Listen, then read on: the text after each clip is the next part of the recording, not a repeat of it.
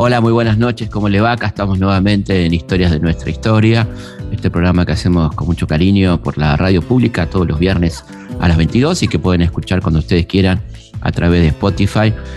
Y vamos a hablar hoy de, una persona entrañable, de un enorme poeta, eh, un hombre que se dedicó a la música, a los títeres, al teatro, bueno, nada más y nada menos que Federico García Lorca que fue fusilado un 18 de agosto de 1936, apenas un mes después de producido el alzamiento contra la República por parte de Franco, Caipo del Llano y aquellos personajes nefastos, ¿no?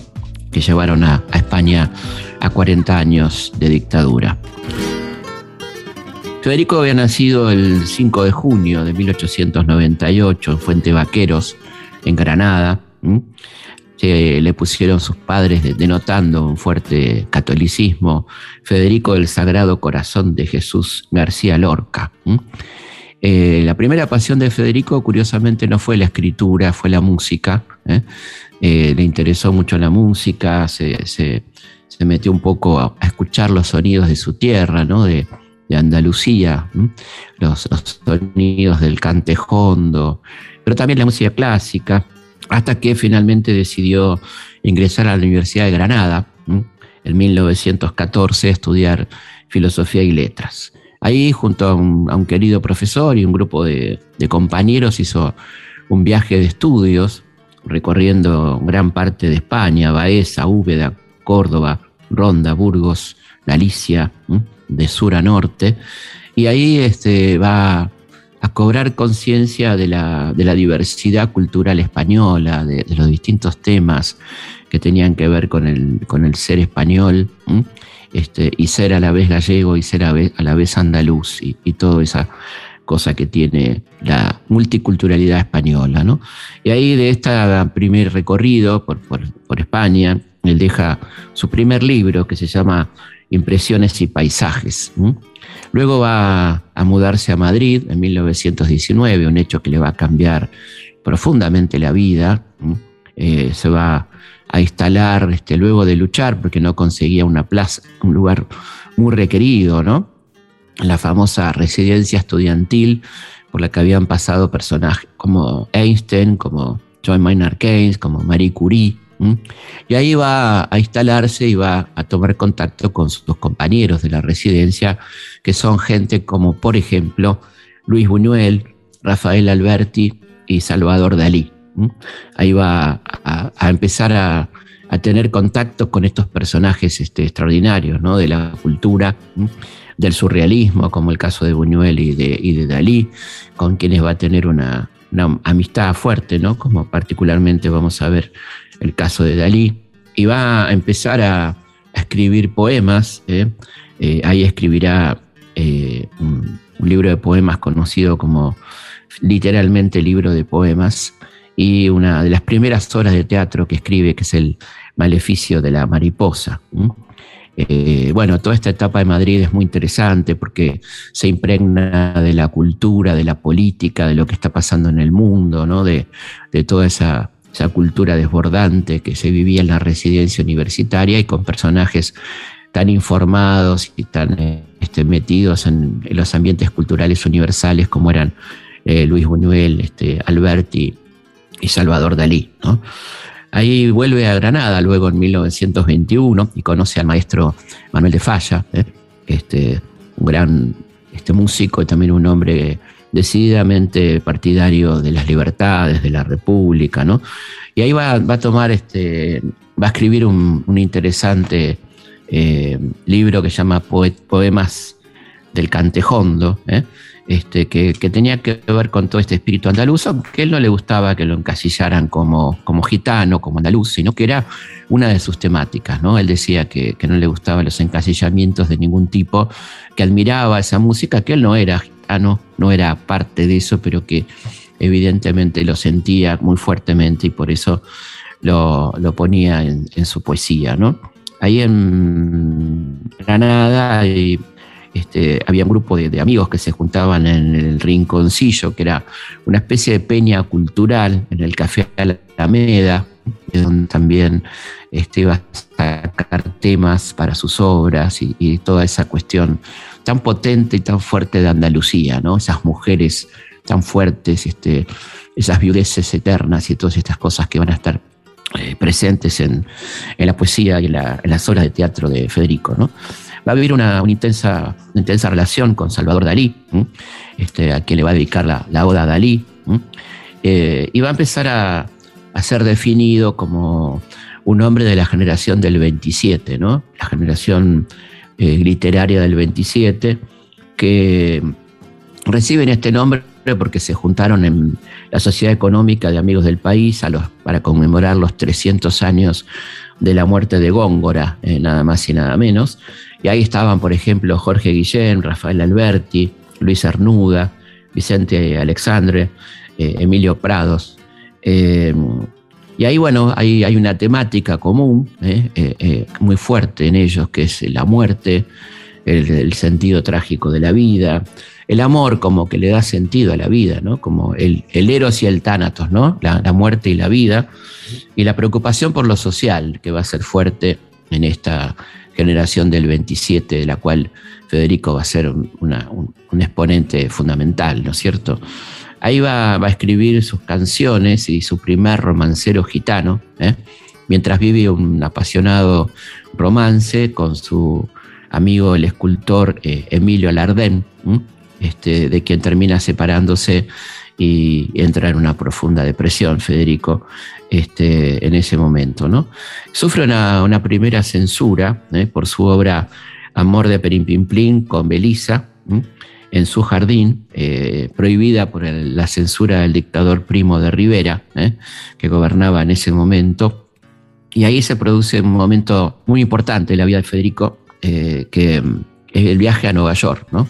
El, viaje a Nueva York, donde él va a escribir su famoso libro Poeta en Nueva York. Y él dice, el mascarón, mirad el mascarón, cómo viene del África a Nueva York el mascarón bailará entre columnas de sangre y números entre huracanes de oro y gemidos de obreros parados, desocupados, que aullarán noche oscura por tu tiempo sin luces. Oh salvaje Norteamérica, oh impúdica, que ya las cobras silbarán por los últimos pisos, que ya las ortigas estremecerán patios y terrazas, que ya la bolsa será una pirámide de musgo y que ya vendrán lianas después de los fusiles y muy pronto, muy pronto, a Wall Street.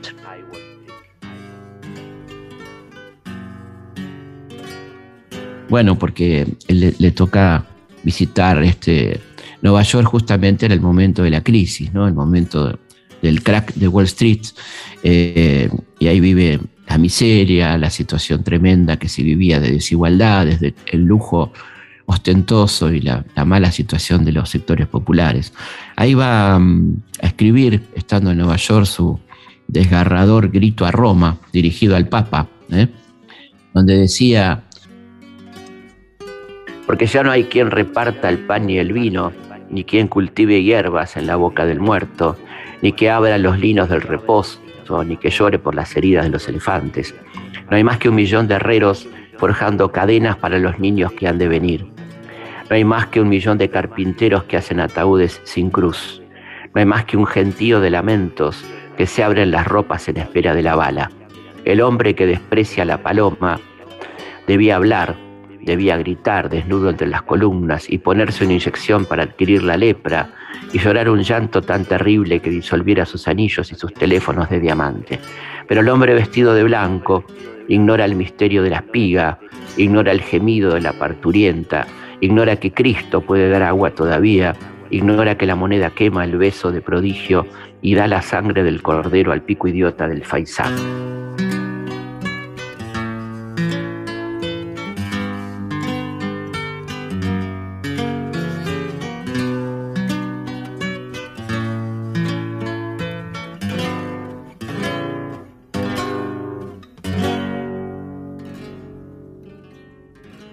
Después de Nueva York va a pasar por La Habana, donde va a quedar fuertemente impresionado por la potencia cultural de la isla, por su música.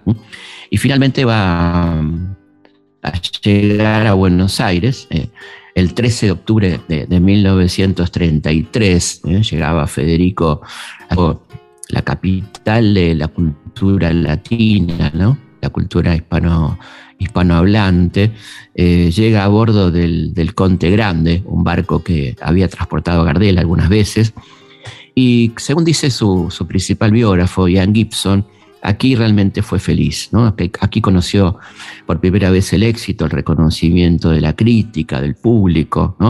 Que llenó durante meses en 150 funciones, se hicieron de la Zapatera Prodigiosa, ¿eh? esta extraordinaria obra de, que Federico había estrenado en 1930 con la compañía de Margarita Girgu en el Teatro Español de Madrid. ¿eh? Pero como decía Lorca, en realidad su verdadero estreno fue en Buenos Aires, bailada por la gracia extraordinaria de Lola Membrives con el apoyo de su compañía. También este, tuvo un enorme éxito Bodas de Sangre, ¿eh? y, también este, decía Federico, ya se celebró el estreno de Bodas, que constituyó por la prensa que os mando por barco un verdadero escandalazo. Yo no he visto en mi vida una cosa igual de entusiasmo y cariño.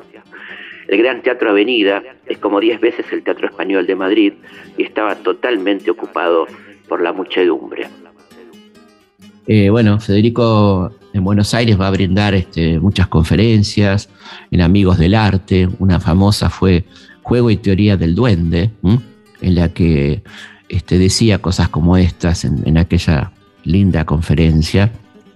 El dirigir la palabra esta noche al público no tiene más objeto que dar las gracias bajo el arco de la cena por el calor y la cordialidad y la simpatía con que me ha recibido este hermoso país que abre sus praderas y sus ríos a todas las razas de la tierra, a los rusos con sus estrellas de nieve, a los gallegos que llegan sonando con ese cuerno de blando metal que es su idioma, a los franceses con su ansia de hogar limpio, al italiano con su acordeón lleno de cintas, al japonés con su tristeza definitiva.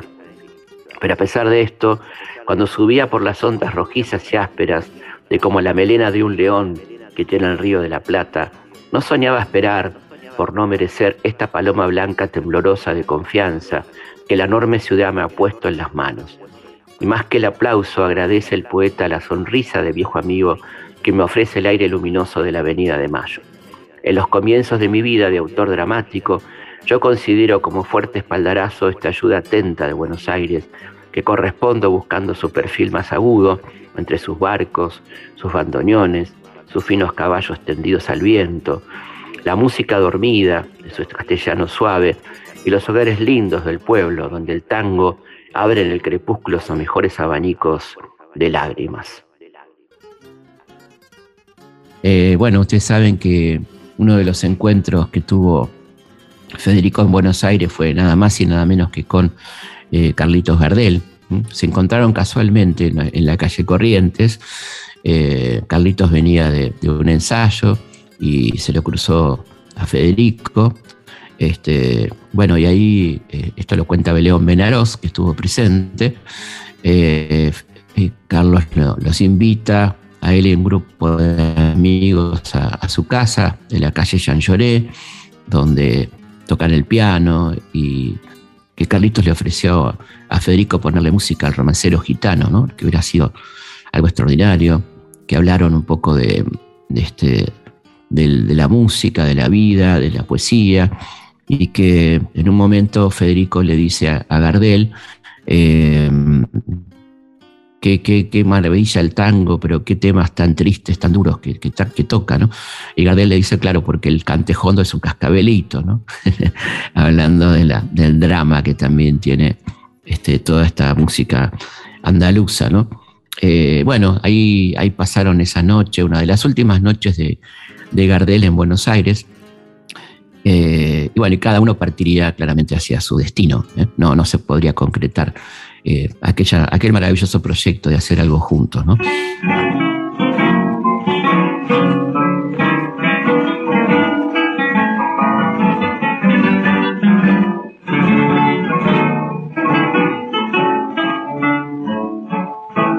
Todo el mundo está en la que amargo y sin garopa era Eugénico y corta. Se acabaron los robots y hasta yo quedaba gusto, ocho kilos se bajar. Hoy la guita anda de asalto y el puchero está tan alto que hay que usar el trampolín. Si habrá crisis, bronca y hambre, que el que compra 10 de fiambre, hoy se morfa hasta el violín. Hoy se vive de prepo y se duerme apurado y la chivata Cristo se la han afeitado. Hoy se lleva a empeñar va el amigo más fiel. Nadie invita a morfar todo el mundo en el riel.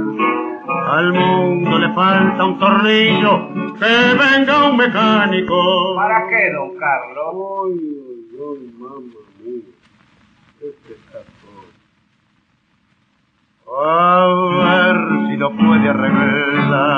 Bueno, Federico paraba en el Hotel Castelar, eh, en la Avenida de Mayo, en la habitación 704, que hoy está preservada, casi guardada como pieza de museo, que le quedaba cerca de tanto del Teatro Avenida como del Café Tortoni, donde frecuentaba la peña del Tortoni, ¿eh?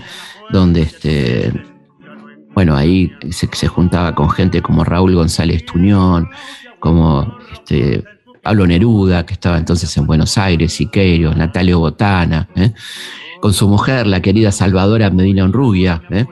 este, bueno, todos esos personajes de la bohemia porteña, y ahí este, entre estas noches de, de bohemia, eh, Federico le leyó a sus amigos La casa de Bernarda Alba, que lleva el subtítulo de Drama de mujeres en los pueblos de España, ¿no? una de las obras más impresionantes de Federico, eh, y contaba que la quería estrenar en Madrid, y estando ahí en Buenos Aires también eh, escribió, empezó a escribir Yerma, que continuó luego de un paso breve también por Montevideo en este viaje.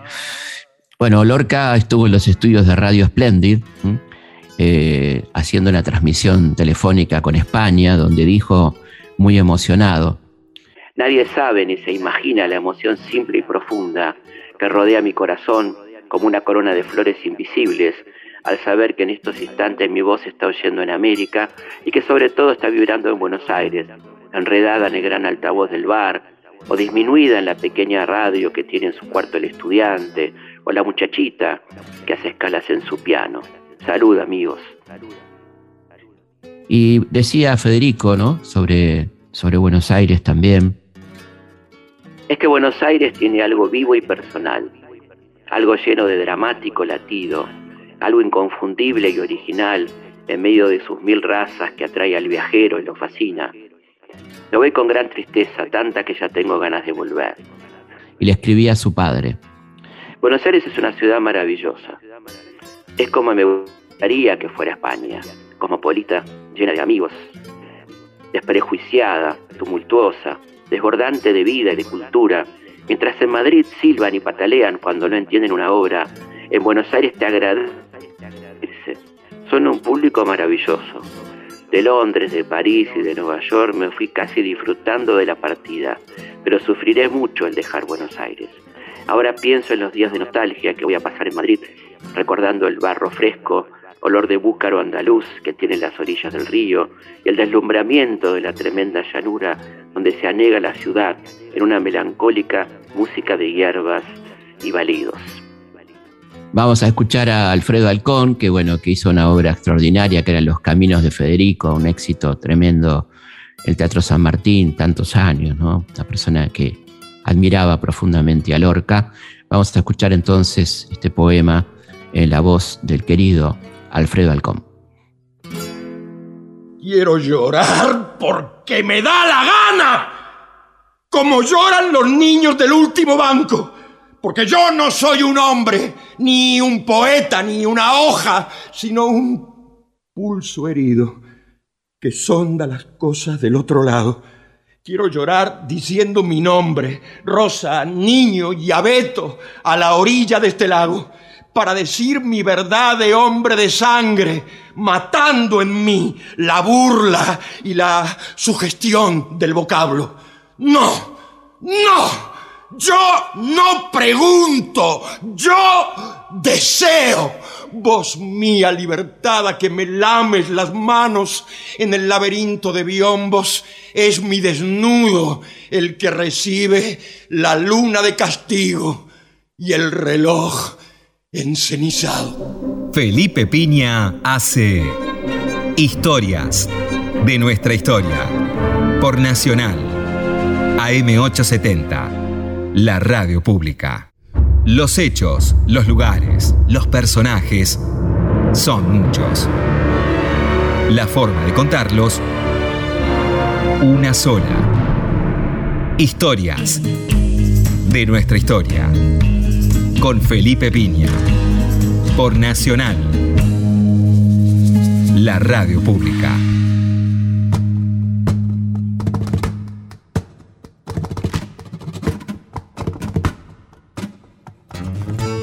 Seguimos en Historias de nuestra historia, en este homenaje eh, al querido Federico García Lorca. Vamos a leer las vías de comunicaciones, que son nuestra página web, elhistoriador.com.ar, nuestro mail, consultaspigna.gmail.com. También se pueden comunicar con nosotros a través de nuestro Twitter, que es arroba Felipe Pigna, y por supuesto la página de Instagram, que es felipe.pigna, arroba. Bueno, les cuento que iniciamos un nuevo curso en el CONEX, que arranca el primero de septiembre, miércoles primero de septiembre a las 20. En este caso va a ser sobre el periodo que va de 1973 a 1983, años muy movidos de la historia argentina, eh, todo lo que pasó durante el breve periodo peronista, la guerrilla, la represión, la AAA, eh, la dictadura militar, Malvinas, bueno, todos esos temas van a ser tratados eh, profundamente a través de cuatro clases en el mes de septiembre, comenzando el primero de septiembre y se pueden inscribir en la página del CONEX, ccconex.org. Vamos a esta sección que nos gusta tanto, que es ¿Qué sucedió en la semana?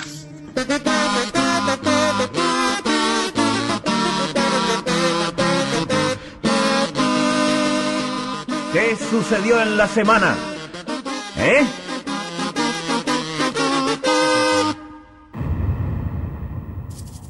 Un 20 de agosto de 1778, el mismo año que San Martín, nacía en Chillán, Chile, el capitán general Bernardo Higgins. ¿eh? Viajó por Europa, donde trabó amistad con Francisco de Miranda. Regresó a Chile en 1902, ocupó destacados cargos. Tras la batalla de Rancagua viajó a Mendoza para entrevistarse con San Martín, colaboró con la preparación del ejército de los Andes. El 1 de enero de 1818 declaró la independencia de Chile. Fue uno de los más grandes amigos del general San Martín. Murió en Lima, Perú, el 24 de octubre de 1842. En 1940, el revolucionario ruso León Trotsky sufre un atentado en México, más precisamente en su casa de, Coyoacán, eh, que provocó la muerte horas más tarde, ¿no? En 1948, 20 de agosto, también nace en la ciudad inglesa de West Bromwich el músico y compositor Robert Plant, vocalista de la banda británica Led Zeppelin y figura icónica del rock. Ahí lo estás escuchando.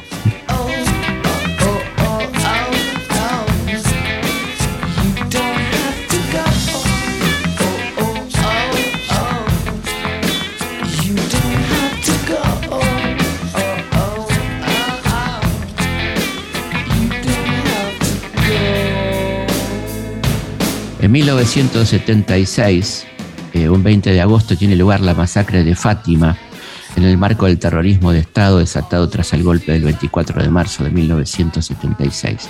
Aquel 20 de agosto, 20 hombres y 10 mujeres que habían sido secuestrados por fuerzas militares y policiales del Cuerpo 1 de Ejército fueron apilados y dinamitados en Fátima, un pueblo de la provincia de Buenos Aires. Bueno, una curiosidad que el 20 de agosto se celebra el Día Mundial de las Papas Fritas, un alimento cuya invención se disputan franceses y belgas. ¿eh? Los franceses aseguran que a fines del siglo XVIII se vendían sobre el Pont Neuf de París, mientras que los belgas sostienen que nacieron en la ciudad de Namur en el invierno de 1680. ¿eh? Pero bueno, eh, ahí está este Día Mundial, que tampoco sabemos quién lo proclamó del todo el Día Mundial de la Papa Frita, pero bueno, bienvenido y muy ricas son, ¿no? En 1862, un 21 de agosto, en la ciudad italiana de Verona, el escritor marino y periodista Emilio Salgari nacía ese día, creador de grandes novelas de aventuras cuyos personajes más populares fueron el pirata Sandokan, el corsario negro, que alimentaron la imaginación de millones de lectores en todo el mundo. A pesar de su popularidad, Salgari casi siempre vivió de prestado y murió en la pobreza. Eh, si habremos leído a Salgari la colección Robin Hood, ¿no? Como no. Un 21 de agosto de 1891 nacía en Buenos Aires el pintor y dibujante Florencio de Los Ángeles Molina Campo. Sus ilustraciones en los almanaques de la firma Alpargatas constituyen su obra más difundida. Murió en Buenos Aires el 16 de noviembre de 1959. Bueno, una, una nota muy interesante es que un 21 de agosto de 1911, disfrazado de operario de mantenimiento, Vincenzo Perugia, ex empleado del Museo del Louvre de París, roba la pintura de la Mona Lisa, la Gioconda, de Leonardo da Vinci. Se abrió así una investigación que mantuvo cerrado al Museo Parisino durante una semana. La pintura fue recuperada dos años y cuatro meses después con la captura de Perugia, quien adujo que solo pretendía devolver la obra de Da Vinci a su verdadera patria, o sea, Italia. Un 21 de agosto de 1946, el Senado de la Nación aprueba el proyecto de ley sobre derechos políticos de la mujer argentina. Y un 21 de agosto de 1986 nacía en Jamaica el ex atleta Usain Bolt, ganador de 11 títulos mundiales y 8 olímpicos como velocista. Tiene además los récords mundiales en los 100 y 200 metros llanos y en carrera de relevos 4 por 100 por el equipo jamaiquino. Un 21 de agosto de 2010 muere en Buenos Aires a la edad de 79 años el escritor y sociólogo Ricardo Fogel, autor de 27 libros entre novelas, cuentos y poesías. Ganó un premio Conex en 2004. Y un día también muy triste, el 21 de agosto del 2015, moría Daniel Rabinovich, escribano, actor y humorista, cofundador de Lelutier y uno de sus más populares miembros. Actuó en siete películas, trabajó en ocho programas de televisión, entre ellos tuvimos el, honor tremendo de tenerlo en algo harán hecho, al querido Daniel, hemos pasado momentos magníficos, ¿no? Junto a Daniel Rabinovich, una persona extraordinaria y un muy buen cuentista. Eh, nos regaló a Mario y a mí sus cuentos eh, sumamente interesantes. La siguiente obra del presente recital ilustra un periodo poco conocido de la juventud de Johann Sebastian Mastropiero. Todo empezó cuando un conocido crítico se resfrió. Se refirió. Se refirió a Mastropiero. Con esto termino. Con estos términos. Con estos términos. Claro, le falta el. Términos. No le han puesto el. arriba de la T no tiene la diéresis, no le han puesto la diéresis. Es un error de hipotimia, cualquiera. Mastropiero se ha creado fama de artista espiritual, pero come todo. Pero come de todo. Pero con métodos. Con métodos pocos, claro. Claros.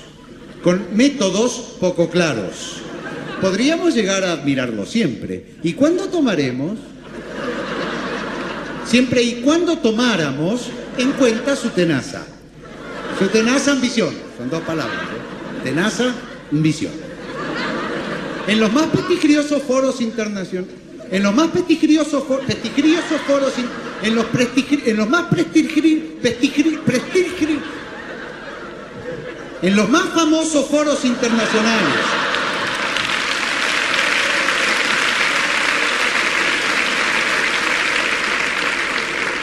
en que estuve excitado, en que estuve excitado muchas veces, ¿eh? Muchas veces he citado el fracaso de su operación, el, fracaso de su ópera. Sion y el judío era antes. Sion y el judío errante, que se basaba en una vieja leyenda ebria. Una vieja leyenda hebrea. Me di cuenta enseguida. No podía ser. Siempre dije, qué dicha. Qué dicha ópera no describe con acierto los sexos, dos. Los dos sexos. Los éxodos de dicho pueblo. Y por eso Mastropiero soportó. Ha batido un huevo, soportó, ha batido un nuevo fracaso. Por esos días Mastropiero enfrentó grandes problemas. Chocó con la bici, las vicisitudes más adversas. ¿Qué le tocaron? que le tocaron en suerte. Vivía acostado por las dudas, vivía acosado por las deudas. Por esos tiempos conoció a los condes de Freistadt y cuando ya no podía más acudió a la condesa. Acudió a la condesa, que era la persona. Y doña, que era la persona idónea. La condesa se apiadó de él y le acostó un viejo. Y le costeó un viaje a Nueva York. Allí Mastro Piro compuso la pieza que escucharemos a continuación, su célebre Lazy Daisy. Aquí termina la anécdota, pero él te mató. Da vía, da. Pará. Más. Pero el tema todavía da para más. Esto es. ¿Todo? Esto es, todo, todo esto, esto es, todo esto todo esto, esto, todo esto, ¿qué es esto? Este es esto, este es, esto es toso, toso, ese soto es eso, ese es eso es soto, todo soso, este es este, es de totó o se destetó todo tete, totó,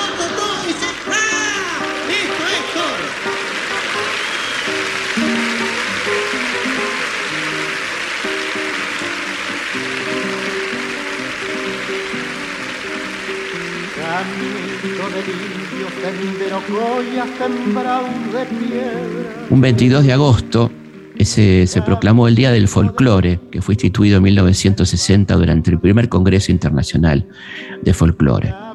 El 22 de agosto de 1864 se crea la Cruz Roja Internacional con la firma del Convenio de Ginebra, que tenía por fin el mejoramiento de la suerte de los militares heridos en los ejércitos de campaña. El 22 de agosto de 1951, bueno, pasará la historia como el día del renunciamiento. ¿eh? Una multitud convocada por la CGT proclama frente al Ministerio de Obras Públicas la candidatura de Eva Perón como presidente para las elecciones a celebrarse en noviembre de ese año. Evita declinará la postulación el 31 de agosto de 1951. La patria, la patria está salvada porque está en manos del general Perón y a ustedes, descansados de mi patria, y a todos los que me escuchan, simbólicamente los estrecho muy, pero muy fuerte sobre mi corazón. Un 22 de agosto de 1961 nace en Buenos Aires el cantautor, músico y productor discográfico Andrés Calamaro, uno de los íconos del rock argentino por su labor con los abuelos de la nada y su prolífica carrera como solista. También se lo considera figura influyente del rock español por su éxito con los Rodríguez. A veces pienso que ya no me hace efecto y digo, en la calle te buscaré, en la calle te encontraré, no, no, no, no, no. 22 de agosto de 1972, hemos dedicado más de un programa, se produce la masacre de Trelew, ¿eh? cuando 16 integrantes de distintas organizaciones armadas fueron fusilados en la base militar eh, de Almirante Sar. En esta oportunidad de elevación del penal de Rawson, la ciudadanía sí es motivada en forma acelerada y el coro de muchos interesados surge a lo largo y ancho del país e incluso de ciertas organizaciones internacionales para deformar, confundir y tergiversar la realidad.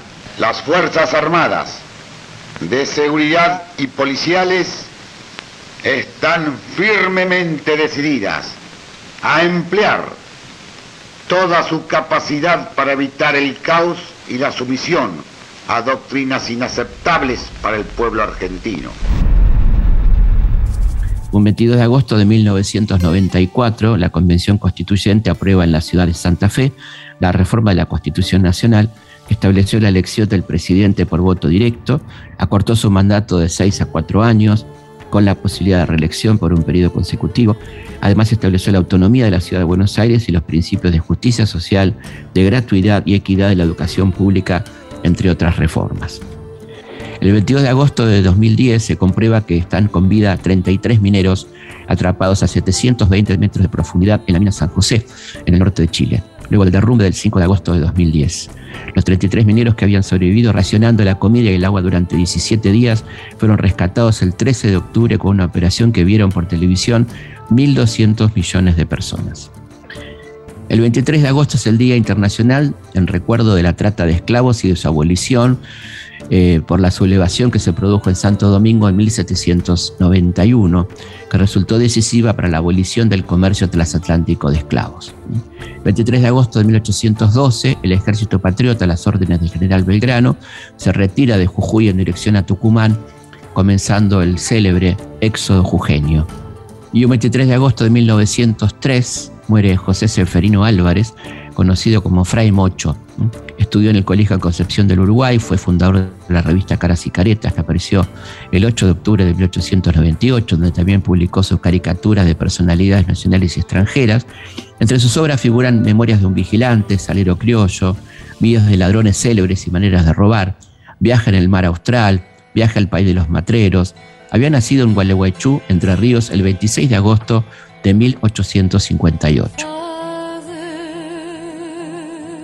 Y un 23 de agosto de 1927, los anarquistas Nicolás Sacco y Bartolomeo Vanzetti son ejecutados en la silla eléctrica de la penitenciaría de Charleston, Massachusetts, Estados Unidos. Fueron declarados culpables del asesinato de un pagador y un seriano en una fábrica de zapatos. Sin embargo, 50 años más tarde, Michael Dukakis, entonces gobernador de Massachusetts, reconoció que los dos inmigrantes eran inocentes y que fueron condenados por sus convicciones políticas. Un 23 de agosto de 1942 comienza la histórica batalla de Stalingrado, librada en la ciudad rusa homónima, actual Volgogrado, entre el ejército rojo y las tropas invasoras de la Alemania nazi durante la Segunda Guerra Mundial. Concluyó con la derrota nazi el 2 de febrero de 1943, con más de 2 millones de muertos entre ambos bandos, por lo que se la considera una de las batallas más cruentas de toda la historia universal. Un 23 de agosto de 1962, el obrero metalúrgico Felipe Vallese, miembro de la Juventud Peronista, es secuestrado y desaparecido durante la presidencia provisional de José María Guido, tras el derrocamiento de Arturo Frondizi por un golpe militar. Es uno de los primeros desaparecidos junto con el albañil anarquista Joaquín Penina y el médico comunista Juan Ingalinela. La selección argentina, el 23 de agosto de 2008, se consagra campeón olímpico de fútbol por segunda vez consecutiva al vencer 1 a 0 a Nigeria con gol de Ángel Di María en la final de los Juegos Olímpicos de Beijing. El 24 de agosto de 1816, para los mendocinos, ustedes saben, es el Día del Padre, una, una campaña que habría que lanzar a nivel nacional, ¿no? El 24 de agosto entonces de 1816 nace en Mendoza Mercedes Tomasa de San Martín, hija del general José de San Martín y María Remedios Escalada. Vivió casi toda su vida en Europa y murió en París, Francia, el 28 de febrero de 1875. Un 24 de agosto de 1880, el presidente Nicolás Avellaneda envió un proyecto de ley al Congreso de la Nación declarando a Buenos Aires capital de la República Argentina. El 20 de septiembre el Congreso daría sanción a la ley. Esto produjo un gran debate y hasta un conato de guerra civil, ¿no? la famosa revolución del 80, donde el gobernador tejedor de la provincia de Buenos Aires se opuso a la nacionalización y federalización de la ciudad de Buenos Aires. ¿no? Un 24 de agosto de 1899 nace en Buenos Aires Jorge Luis Borges, uno de los más destacados poetas, cuentistas y ensayistas del país. Entre sus obras figuran Fervor de Buenos Aires, Inquisiciones, Historia Universal de la Infamia, Ficciones, El Aleph. Murió, como todos sabemos, en Ginebra el 14 de junio de 1986. Arte poética. Mirar el río hecho de tiempo y agua y recordar que el tiempo es otro río saber que nos perdemos como el río y que los rostros pasan como el agua, sentir que la vigilia es otro sueño, que sueña no soñar y que la muerte, que teme nuestra carne es esa muerte de cada noche que se llama sueño. Ver en el día o en el año un símbolo de los días del hombre y de sus años, convertir el ultraje de los años en una música, un rumor y un símbolo ver en la muerte el sueño, en el ocaso, un triste oro, tal es la poesía, que es inmortal y pobre, la poesía vuelve como la aurora y el ocaso. A veces en las tardes una cara nos mira desde el fondo de un espejo. El arte debe ser como ese espejo que nos revela nuestra propia cara. Cuentan que Ulises, harto de prodigios, lloró de amor al divisar su Itaca. Verde y humilde, el arte es esa Itaca de verde eternidad, no de prodigios. También es como el río interminable que pasa y queda y es cristal de un mismo, Heráclito inconstante, que es el mismo, y es otro como el río interminable.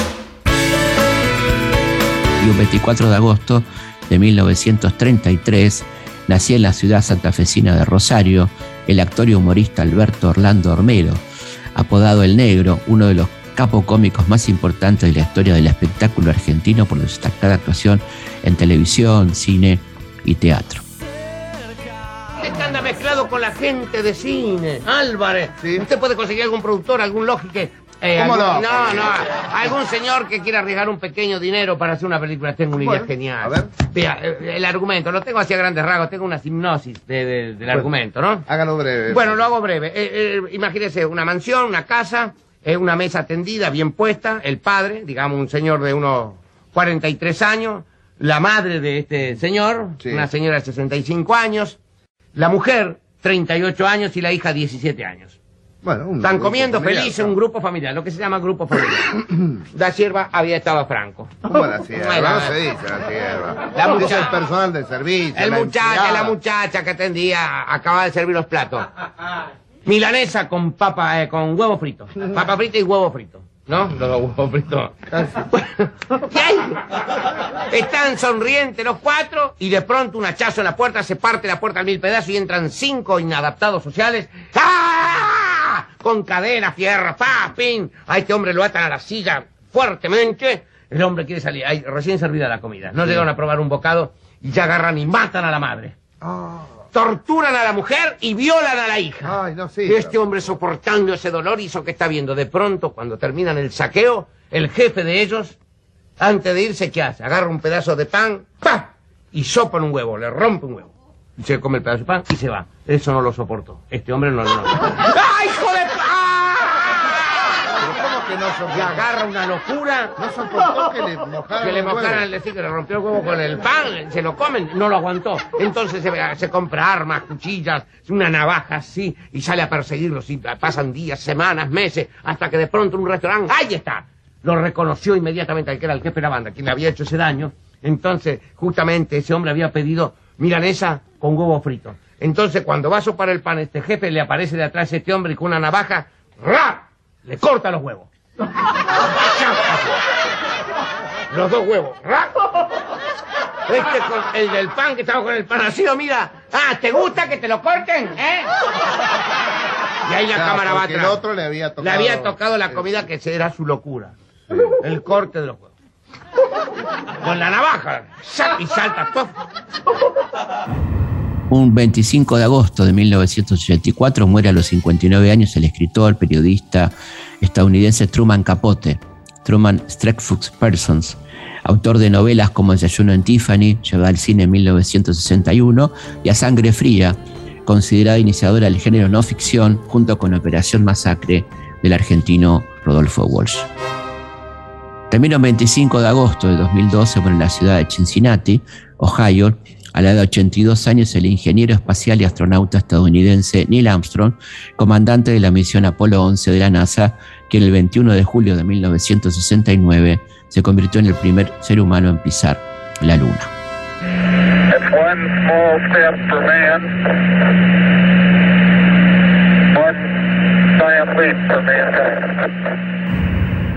El 26 de agosto de 1810, la Junta de Gobierno instalada en Buenos Aires ordena el fusilamiento de los contrarrevolucionarios de Córdoba. El doctor Juan José Castelli fue quien mandó cumplir la orden de la Junta, que se llevó a cabo en Cabeza de Tigre, en Córdoba. Fueron ejecutados Santiago de Liniers, Juan Gutiérrez de la Concha, Santiago de Allende, Victorino Rodríguez y Joaquín Moreno. La Junta publicó un manifiesto que decía, hemos decretado el sacrificio de estas víctimas a la salud de tantos millones de inocentes. Solo el temor del suplicio puede servir de escarmiento a sus cómplices. El 26 de agosto de 1886 nació en la localidad de Chimpay, en la provincia de Río Negro, el religioso salesiano de origen mapuche Sefrino Namucurá, considerado un santo popular argentino desde comienzos del siglo XX. Fue beatizado por el Papa Benedicto XVI en 2007 y su canonización está en proceso. Saben que Seferino compartió colegio con Carlitos Gardel y también integró el coro junto con Gardel. Finalmente, un 26 de agosto de 1996, muere Alejandro Agustín Lanusse, ¿eh? presidente de facto de la Argentina, entre el 26 de marzo de 1971 y el 25 de mayo de 1973. Historias de nuestra historia, con Felipe Piña, por Nacional, la radio pública. Federico regresó a España en 1934 y continuará con su brillante carrera, estrenando obras de teatro.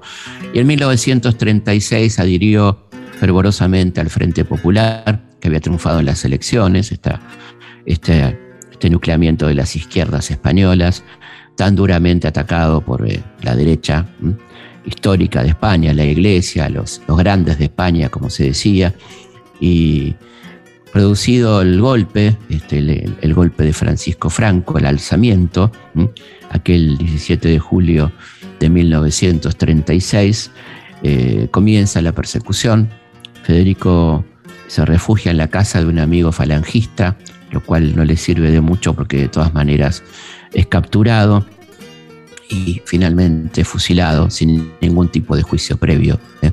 Cuando le preguntan a Caipo del que era la autoridad máxima de, los alzados en esa región, la respuesta es que le den café y la condena es literal por rojo y maricón. ¿eh? Así lo condenan a Federico a la muerte. Estando en Buenos Aires, eh, Federico le, le dio un reportaje a Pablo Suero, un periodista muy importante de aquellos, de aquellos tiempos, donde dijo, Mientras haya desequilibrio económico, el mundo no piensa. Yo lo tengo visto.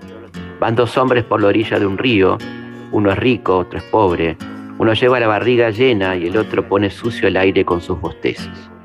Y el rico le dice, oh, qué barca más linda se ve por el agua, mire usted, el lirio que florece en la orilla. Y el pobre reza, tengo hambre, no veo nada, tengo hambre, mucha hambre, natural. El día que el hambre desaparezca, va a producirse en el mundo la explosión espiritual más grande que jamás haya conocido la humanidad. Esto decía Federico, eh, propugnando y propiciando ¿no? el fin del hambre y el crecimiento de la poesía a partir de entonces, porque es muy difícil hacer poesía con hambre, ¿no? como bien decía el querido Federico. Eh, todavía no tenemos el cuerpo de Federico, 85 años de su fusilamiento, pero está más vivo que nunca, hubo enormes homenajes en España en estos días, de todo tipo, y sigue vivo y seguirá vivo por siempre. Y una muestra de ello es esta hermosa canción que le dedica Joan Manuel Serrat al querido Federico García Lorca. Nos volvemos a encontrar como siempre el próximo viernes a las 22, aquí en Historia de nuestra historia, por Radio Nacional, la radio pública. Historias de nuestra historia. Conducción, Felipe Piña. Producción, Cecilia Musioli. Archivo, Mariano Faín. Edición, Martín Mesuti. Amor, amor que está herido. Amor, amor que está herido. Herido de amor huido. Herido. Muerto de amor. Decida todos que ha sido. Decida todos que ha sido el ruiseñor herido, muerto de amor, herido, muerto de amor.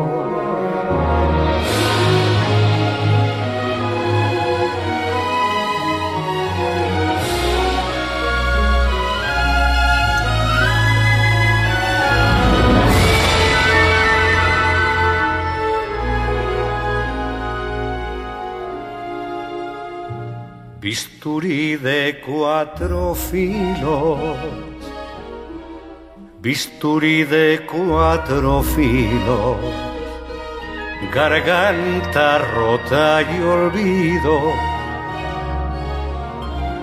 Cógeme la mano, amor,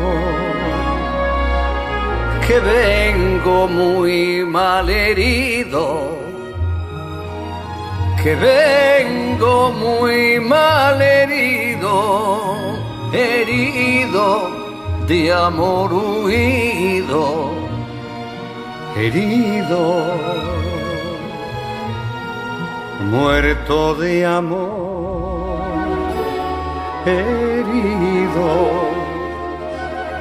muerto de amor.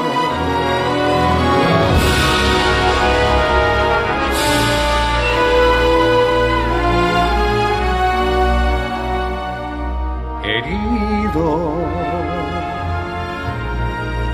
muerto de amor, herido, muerto de amor.